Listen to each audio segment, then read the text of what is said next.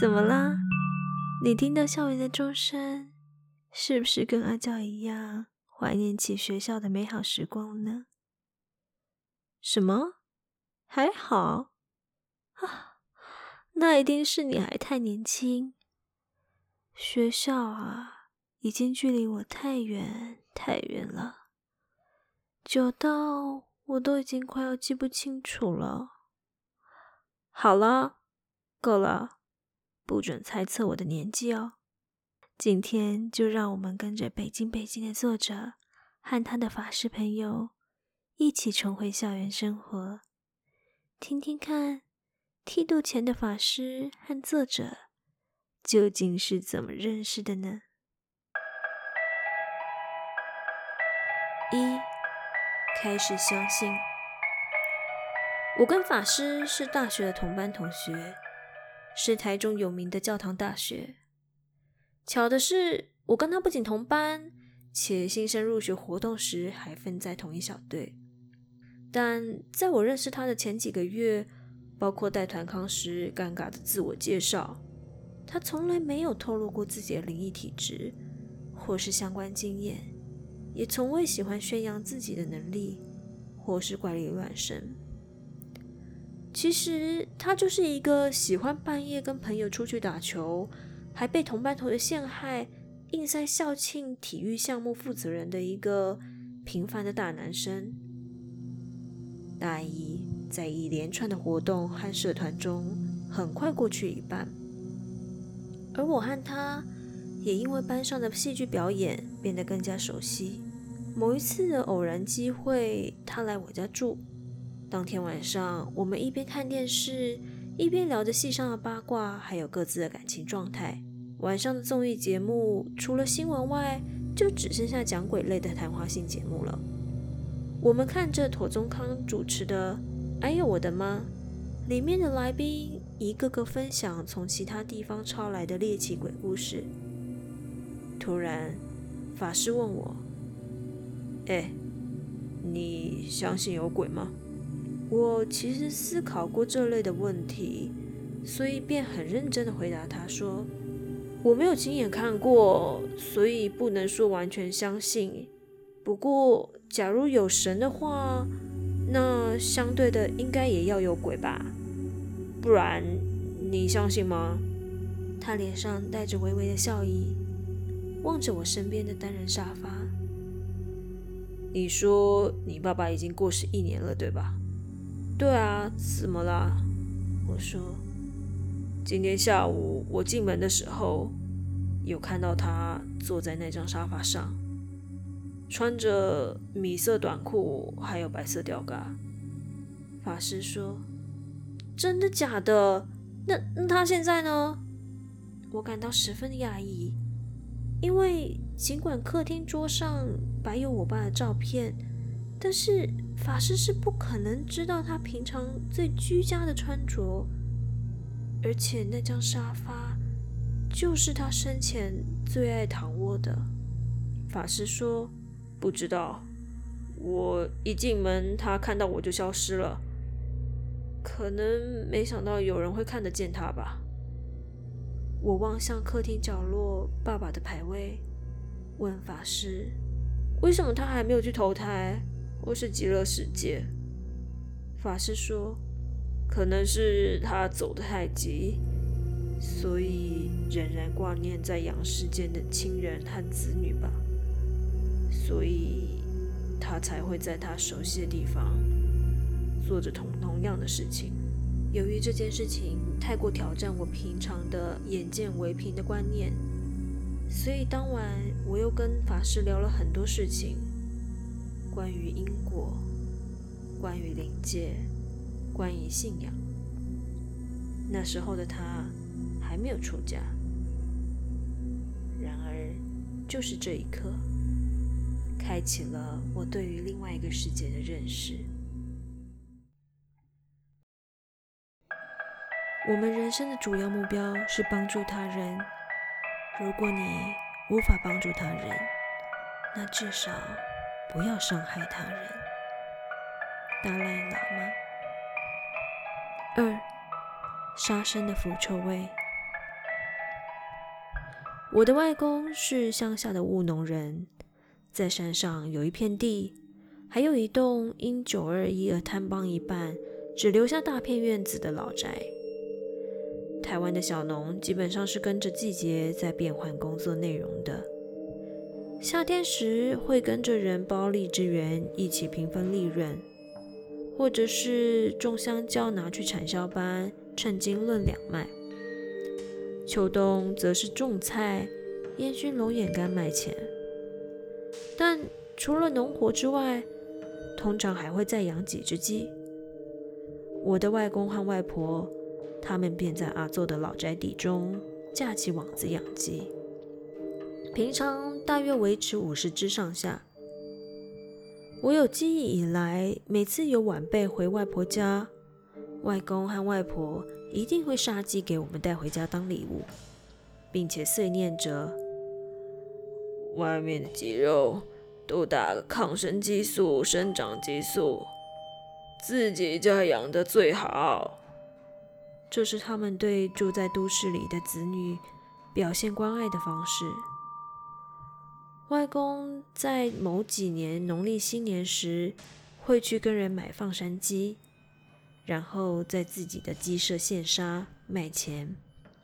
我有一次被带去帮忙，抓着鸡翅膀让我外公杀。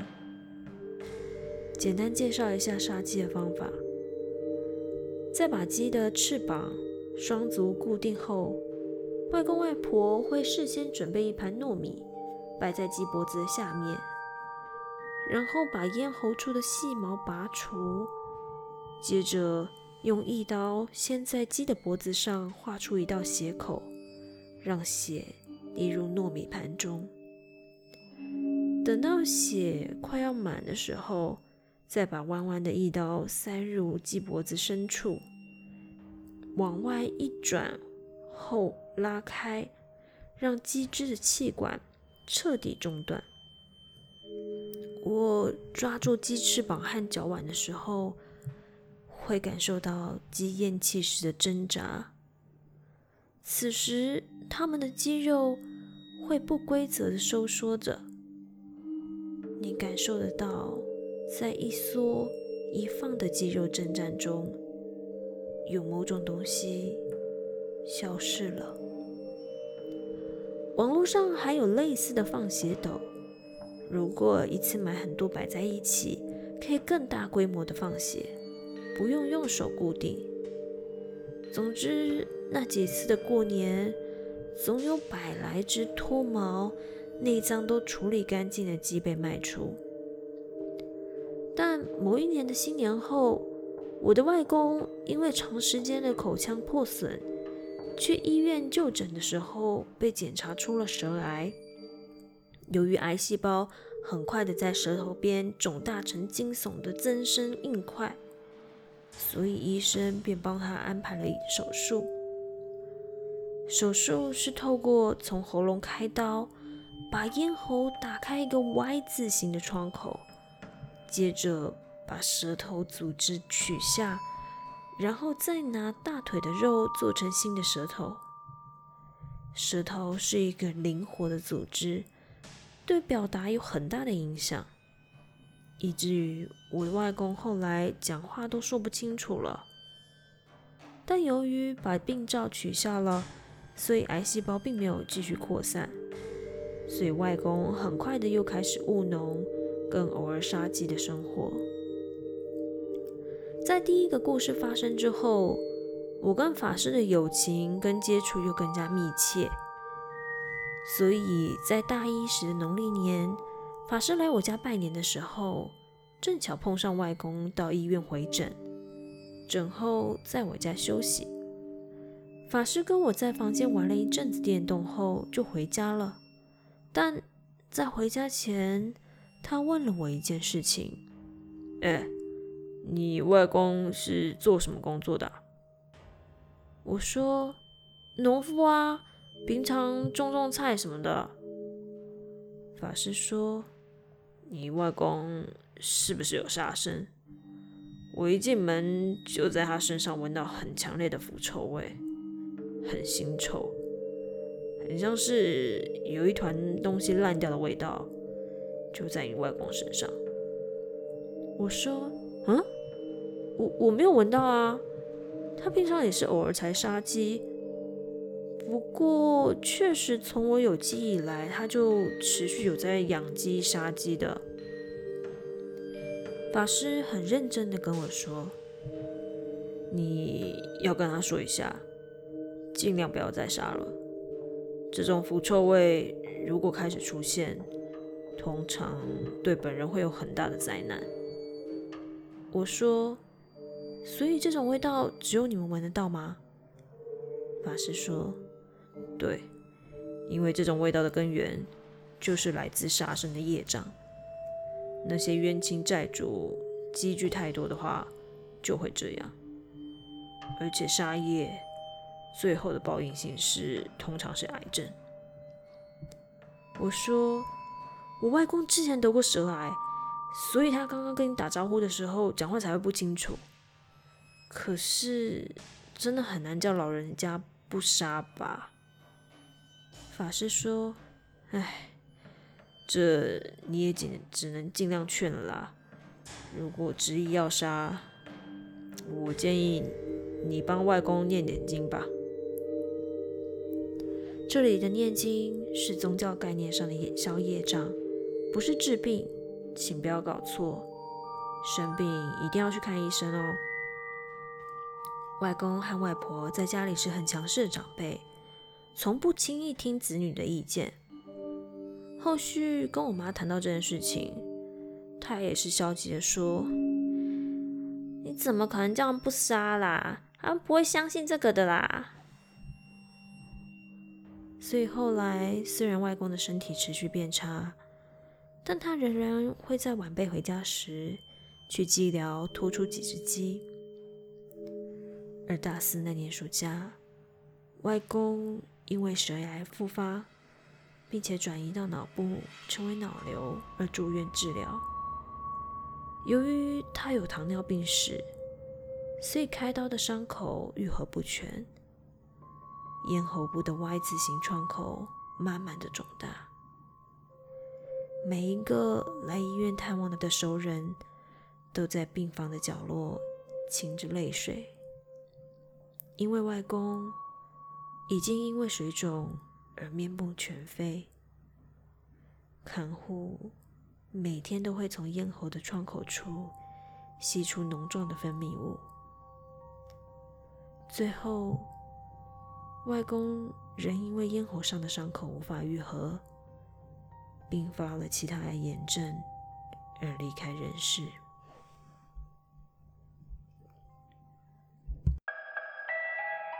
传闻中，自杀的人死后可能成为地缚灵。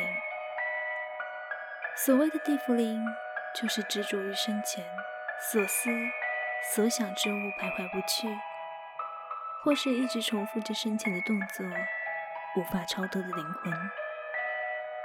三，屋顶上的学长。我跟法师住的宿舍是学校里最高的一栋大楼。虽然说大一的生活很自由，但是我们系的新生被分配在五楼，每一次买完餐点回到宿舍，都要爬得满身大汗。再加上建筑物老旧，所以当初住进宿舍时，只觉得自己像是要搬进贫民窟住。而我们住的这栋宿舍，曾经有过校园传说——八宝粥学长的故事。传闻大致上就是曾经有学长因为感情因素而跳楼，落下时刚好撞击到贩卖机，所以。当你投十元饮料的时候，掉下来的却是八宝粥，那就表示学长注意到你了。前面的文章有讲到，法师在出家前也是个爱半夜打球的男生，所以他常常跟室友在上篮篮球场打到两三点。从上篮往下走到宿舍，要经过一个大斜坡。由于地理位置较高，所以在走的过程就能远远望到宿舍，某一次，法师又跟朋友打到凌晨，春末的空气闷闷的，连山风吹起来都湿湿黏黏的。他们一行人拖着满身汗臭走回宿舍。法师远远地就看到宿舍楼顶有一个白色的身影，他好奇地想着：奇怪，是宿舍的栋长跑上去抽烟吗？平常楼顶是锁起来的，理论上应该只有宿长可以上去。正想要叫朋友一起看时，那个白色的身影却突然往下跳。法师哇的一声，直接往他落下的方向跑去。不会吧，竟然是要跳楼！他着急地想着，还顺便对他的朋友大喊着：“赶快报一一九！”没想到。当他冲到宿舍前的停车场时，却没有看到预期中的跳楼场景，什么都没有。这是他反复转述的话。室友在后面接着跑过来，还问他干嘛反应这么大。法师看了看四周的柏油路面，晚上的停车场，连教授的车都开走了。真的什么东西都没有。于是他对朋友笑了笑：“没有啦，我想说再让大家跑个间歇，燃烧一下热量。”法师随便糊弄过去，室友们也只是嘴了他一下，就回宿舍了。法师在进宿舍前，对刚刚那个人形站立的屋顶看了看。他发现那个人形又出现在同一个位置，又接着往下跳，在他眼前的柏油路面上停滞了几秒，然后淡去。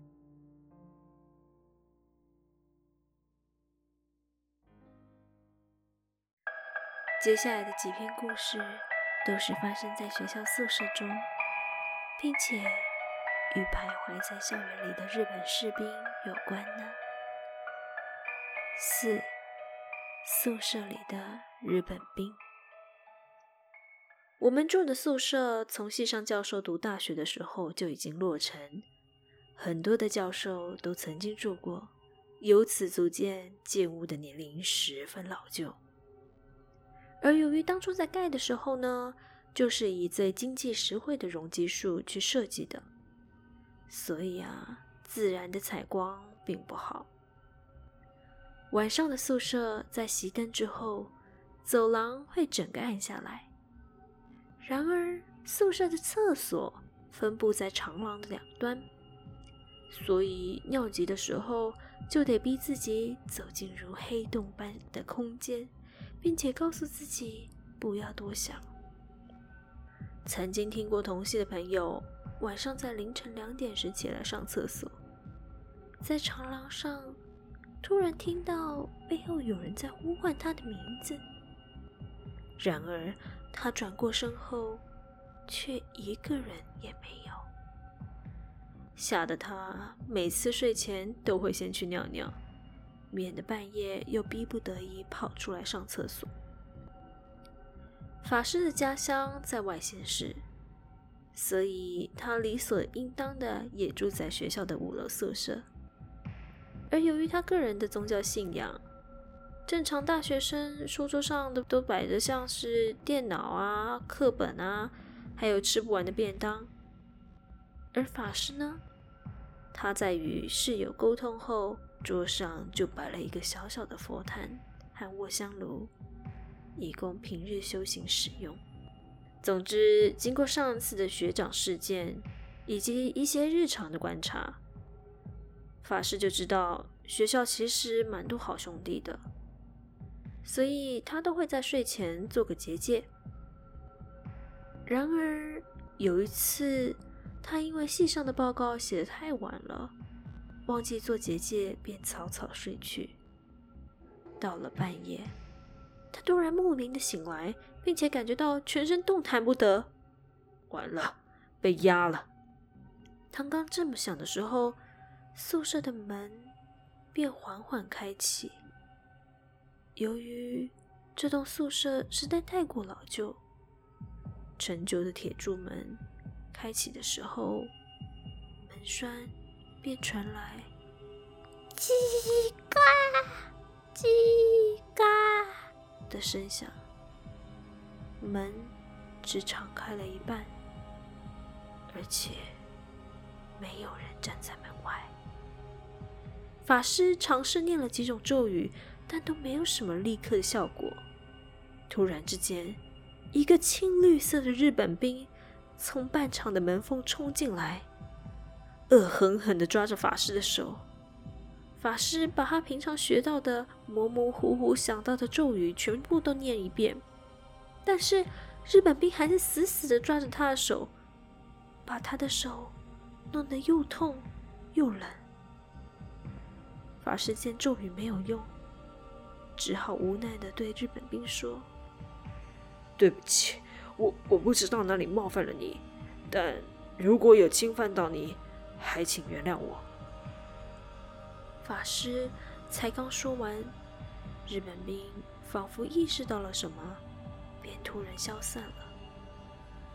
等到日本兵一走，他便感觉到全身的压力突然松弛了下来。而他经过刚刚的折腾，再加上熬夜打报告，他连起身做结界的力量都没有，便昏昏沉沉睡去。隔天早上，他问室友晚上有没有听到什么奇怪的声响。但室友都说自己睡死了，不知道。只是洞长上课前有来提醒他们，睡觉的时候记得关门，以免半夜遭小偷。法师事后猜测，可能是因为平常烧香拜佛时干扰到他们，所以之后他便每天做结界，以免互相打扰。而如此一来，他晚上也才不会被吓醒。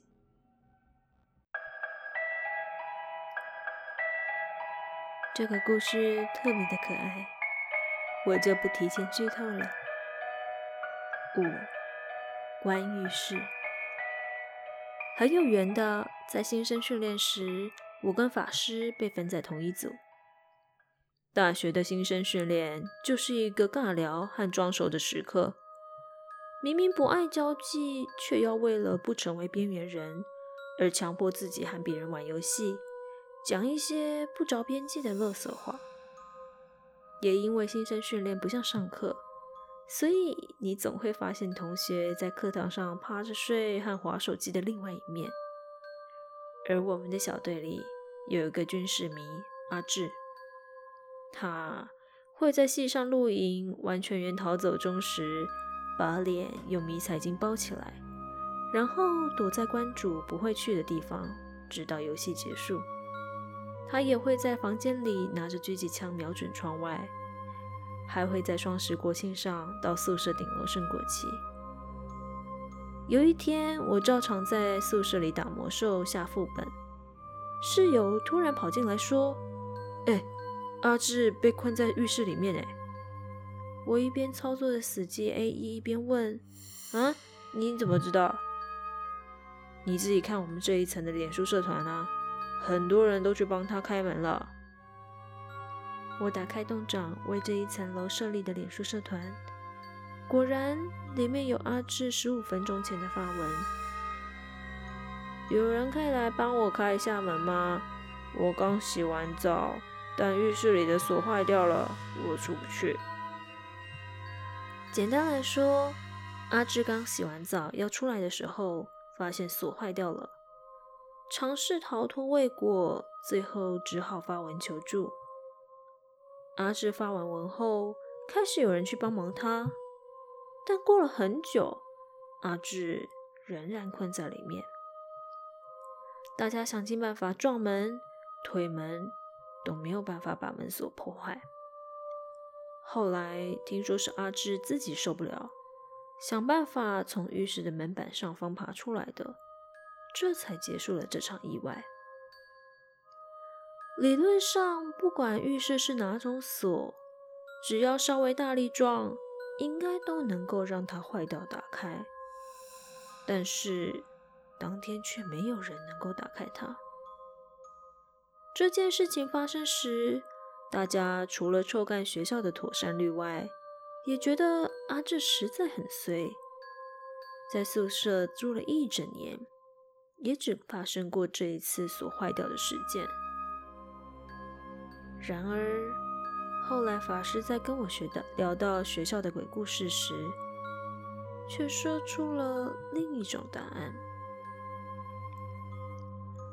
说到日本兵，阿志被锁在浴室的那件事情，你还记得吗？其实那时候我到走廊泡泡面，刚好看到同学们在帮阿志开门。他们撞不开是很正常的啦，因为在同一个空间里有两三个日本军人同时压住门，不让阿志出来。啊，那那他们干嘛不找你，要找阿志啊？阿志啊，法师说。我猜应该是他常常戴着国军的帽子，又常常拿一些军用品在宿舍里走来走去，让日军看他不顺眼吧。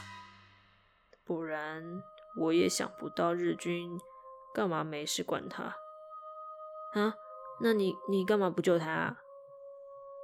我跟他不是很熟，而且被背长安上的原因太多了。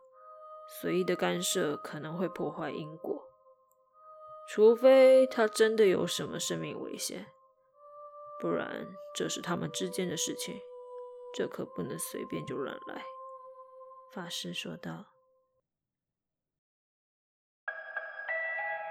六，隧道里的将军。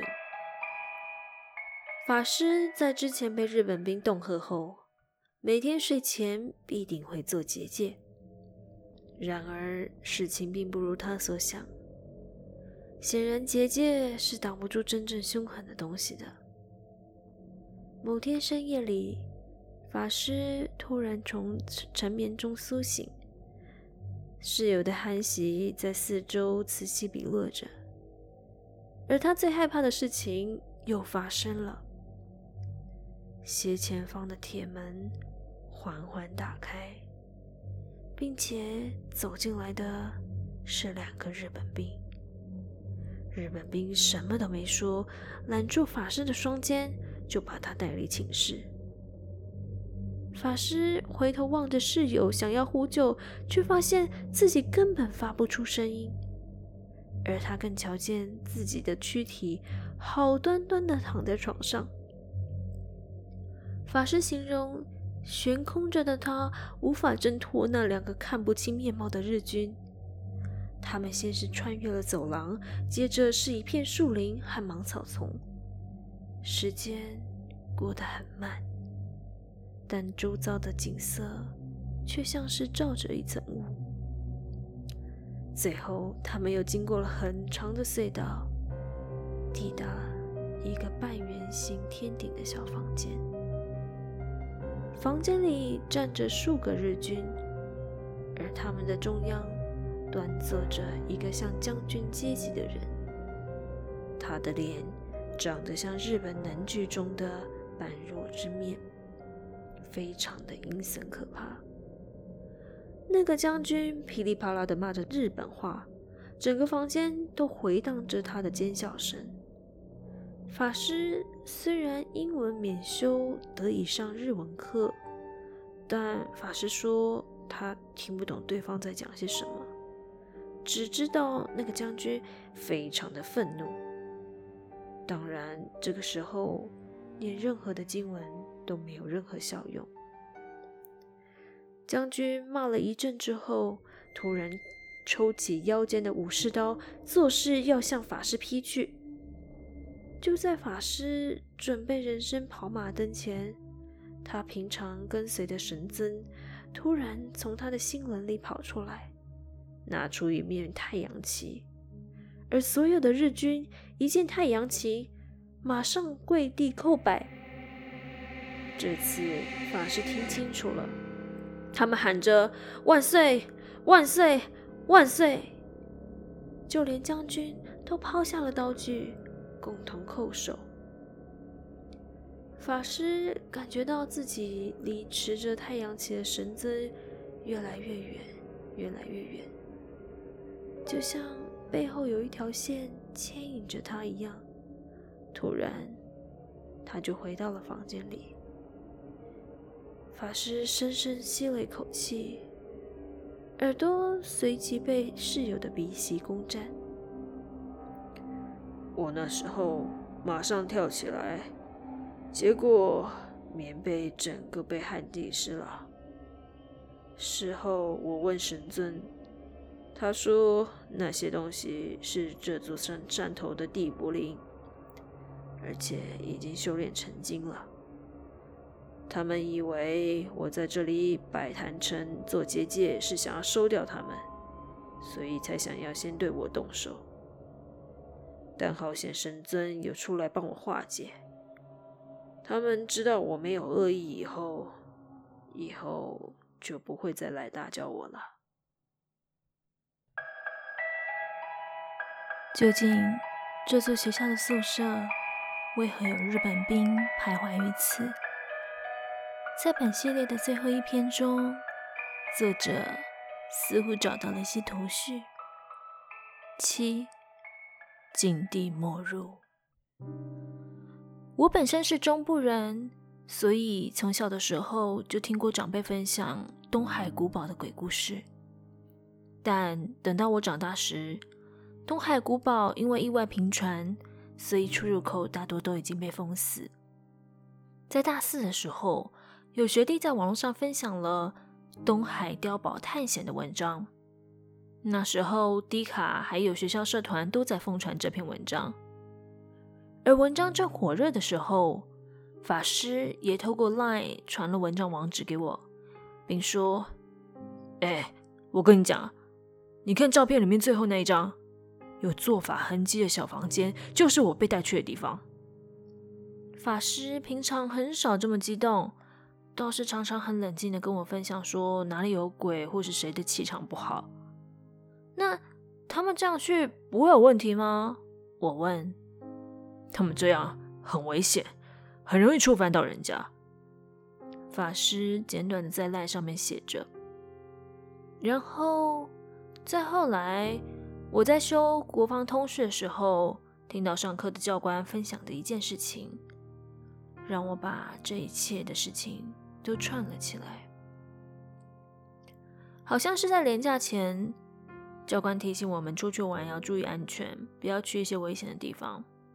在课堂上，我们除了看人撞车的交通安全意外影片，教官的一段话让我感到兴致勃勃。